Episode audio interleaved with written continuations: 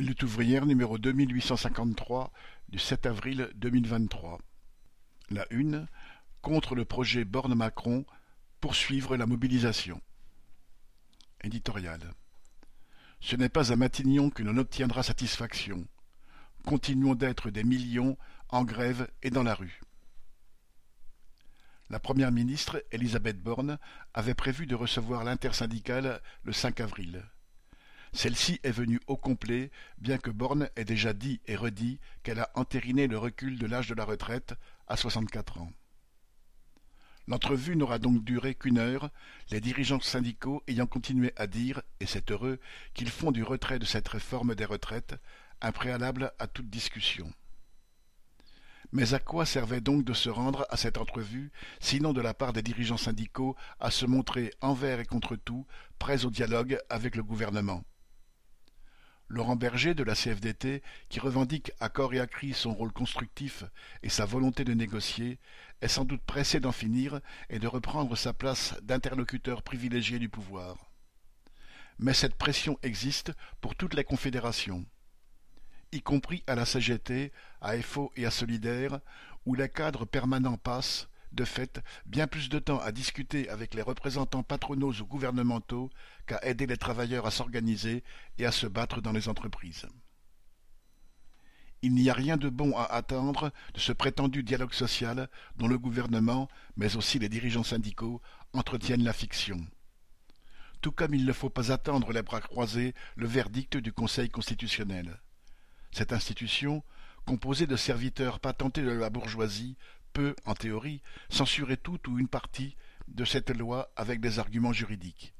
Mais elle ne s'y résoudra qu'en sentant l'opposition et la pression du monde du travail. Depuis deux mois et demi, c'est la mobilisation de millions de travailleuses et de travailleurs qui compte. Des millions de femmes et d'hommes, ouvriers, aides à domicile, agents de service, éboueurs, employés, ont pris la parole pour dire ça suffit.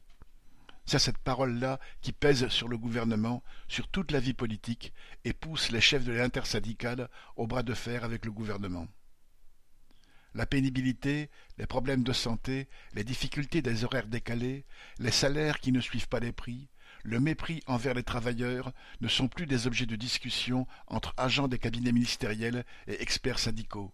Ce sont des sources de colère et de revendications criées dans les rues du pays par les premiers concernés.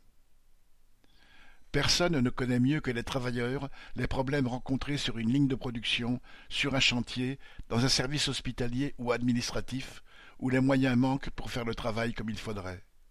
Personne ne sait mieux que le monde ouvrier ce que cela signifie de ne plus rien avoir sur son compte le 10 du mois et de devoir choisir entre remplir son chariot et se chauffer.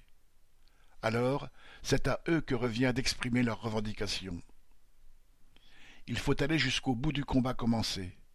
Macron ne veut pas céder Eh bien, les travailleurs non plus. Ils n'ont aucune raison d'accepter une telle injustice. En temps normal, nous sommes rivés à notre machine, à notre poste de travail ou à notre bureau.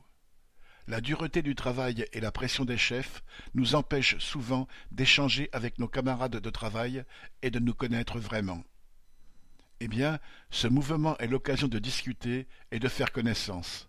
C'est l'occasion d'échapper, ne serait-ce qu'une journée, à l'exploitation et à la domination patronale. Il donne la possibilité de s'en libérer et de crier ce qu'on a sur le cœur, il faut en profiter. Par la grève, les éboueurs ont rappelé que les ordures ne se ramassent pas toutes seules. Les travailleurs des raffineries ont montré que les cuves des stations-service ne sont pas approvisionnées par le Saint-Esprit les cheminots que les trains ne roulent pas sans aiguilleurs, contrôleurs, conducteurs ou agents de maintenance. Nombre de travailleurs ont repris conscience de leur rôle indispensable pour toute la société et de la force collective qu'ils représentent. Car tout le monde l'a compris.